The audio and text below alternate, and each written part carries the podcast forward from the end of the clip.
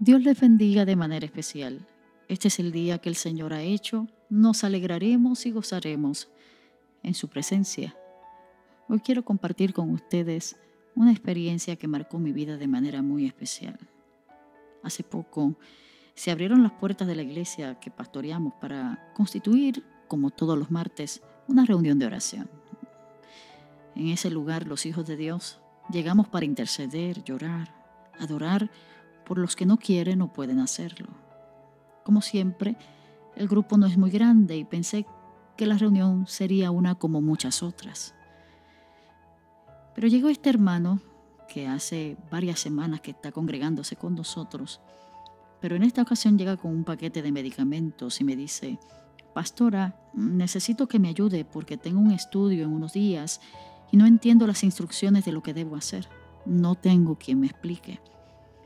Yo le contesté que con mucho gusto después del servicio trataríamos de ayudarlo, pero honestamente dentro de mí pensé, Señor, ayúdame, dame sabiduría a entender lo que necesita, porque a veces ni yo misma tengo claro los procedimientos médicos a los cuales todos nos sometemos.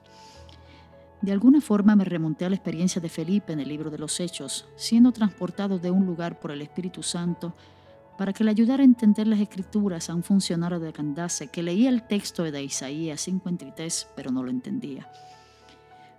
Pero algo mejor ocurrió en la reunión. Una de nuestras hermanas, quien es enfermera, llega al culto. Regularmente ella no llega al servicio de oración por compromisos de trabajo, pero ese día llegó.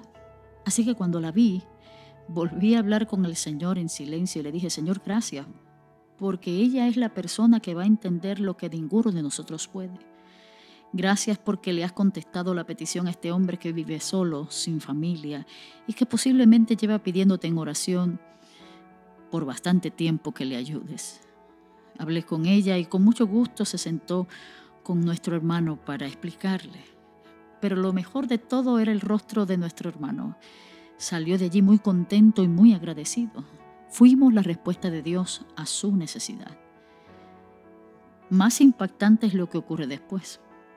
Uno de nuestros hermanos diáconos se quedó hasta el final para acompañarme a la hora de cerrar y cuando salgo veo a este hombre recostado de una de las paredes del templo como unas 12 pies de la puerta principal. Mi primera impresión, amados, les confieso, fue sentir temor. No sabía que estaba ahí, Pensé que era un usuario de drogas, quizás así que me apresuré a montarme al carro mientras el hermano diácono cierra la puerta del templo.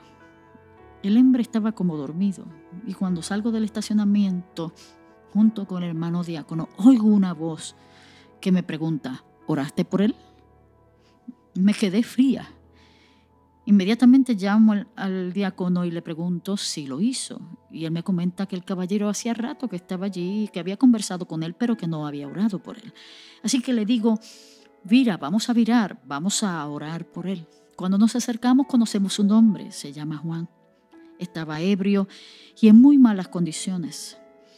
No lo conocemos, pero no es difícil suponer que ha sido una persona con muchos conflictos interiores, un ser humano que está preso de sí mismo Está como el endemoniado Gadareno, cuya comunidad social entendió que la mejor manera de controlarlo era atándolo de pies y manos. Pero todos sabemos la historia.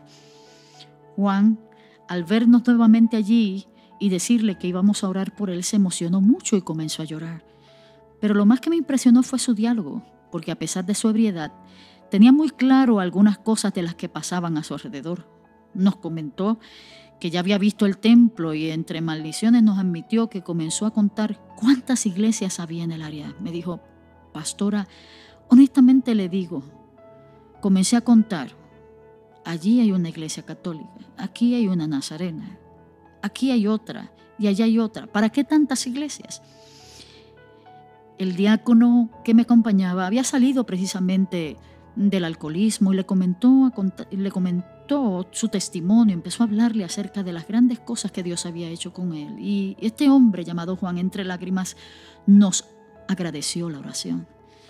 De alguna manera este acto de compasión tocó su corazón. Fuimos la encarnación del amor de Dios a un hombre desorientado y destruido. Por un momento pensé que ese hombre recostado de la pared del templo pudiera ser la representación moderna del cojo frente a la puerta de la hermosa. sentado esperando que alguien se compadeciera de él para darle una limosna. O el retrato de la parábola del buen samaritano donde aquel que estaba junto al camino asaltado por los ladrones y tirado en algún lugar para que allí muriera, estaba a la espera de alguien que se detuviera. Y mientras pasaba el sacerdote y el levita de largo y sin esperarlo llegó un samaritano. O también pudiera ser un ángel disfrazado de mendigo y borrachón, acomodado cerca de la puerta del templo para ser probados. Estoy consciente que en estos tiempos que vivimos hay que tener mucho cuidado con el que se acerca, pero por otro lado, la voz que me preguntó si había orado por él es la misma voz del Dios que todos los días espera que aquellos que acudimos al templo alumbremos fuera de él. Acabábamos de salir de la casa de Dios y afuera había un hombre atado por el enemigo. La pregunta de ese ser humano todavía retumba dentro de mí. ¿Para qué tantas iglesias? Estoy segura que él no entiende la importancia del templo para la afirmación de la fe y misión que profesamos, pero en realidad el templo pudiera ser un letrero, pudiera tener un letrero, una estructura impresionante, unas facilidades exuberantes, una iluminación deslumbrante, mas sin embargo las palabras del Señor son contundentes. Yo no habito en templos hechos de manos humanas, yo habito en templos humanos, en corazones quebrantados, en aquel que es humilde de corazón, en aquel que me reconoce como Rey y Señor, porque el templo sin adoradores leales y comprometidos es nada. Porque si la iglesia no se encarna en la comunidad que les rodea sirviendo, es nada. La lámpara no puede ser escondida debajo de la mesa, hay que ponerla en un lugar donde todos puedan verla. Vamos a preguntarnos, ¿por qué hemos llegado allí? debe haber más de una persona esperando por nosotros. De regreso, camino a casa, meditaba en todo lo que había pasado esa noche en el templo. Dentro del templo un hombre llega temprano a orar pidiendo ayuda y de manera única llega la respuesta. El recurso de Dios para darle alivio a un ser humano atribulado por no entender. Y por otro lado, fuera del templo llegó otro ser humano dominado por el vicio y la amargura, esperando que le pasara la borrachera para seguir, y por poco nos vamos sin hacer lo que nos toca. Tuvo que el Señor susurrarme al oído que tenía una encomienda que cumplir y que me tocaba obedecer.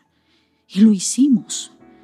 No estoy segura que hoy nuestro amigo Juan recuerde algo de nuestra conversación y oración de la noche anterior, pero para mí es una experiencia que jamás olvidaré. No solo por la voz que escuché, sino por la lección que aprendí. Así hay mucha gente muy cerca de nosotros. Vivimos en una sociedad donde el anciano es abandonado a su suerte y el adicto descalificado por problemático. Puede ser que ninguno de nosotros haya estado en ese valle de sombra de muerte, no obstante también estábamos perdidos y el Dios eterno, todopoderoso y bueno nos encontró perdidos en algún lugar. Para que hoy estemos donde estamos, en algún momento alguien se compadeció de nosotros y se detuvo para orar por nosotros. Busquemos intencionalmente acercarnos a quienes no tienen a Jesús. Es posible que tengamos que cambiar nuestro rumbo y nuestra agenda, pero el resultado de nuestra obediencia puede ser sorprendente. Aclaro que los pecadores no solamente se encuentran en los residenciales públicos o en las esquinas de las calles. Muy cerca de cada uno de nosotros hay un pecador, o una persona muy religiosa pero no cristiana, o una persona muy buena pero no creyente, el templo se quedará en el mismo lugar. No se moverá para ningún lado, pero la iglesia que se congrega en él estará caminando, viviendo, trabajando, estudiando, sirviendo, amando a Dios y a su prójimo como a sí mismo. Que así nos ayude el Señor.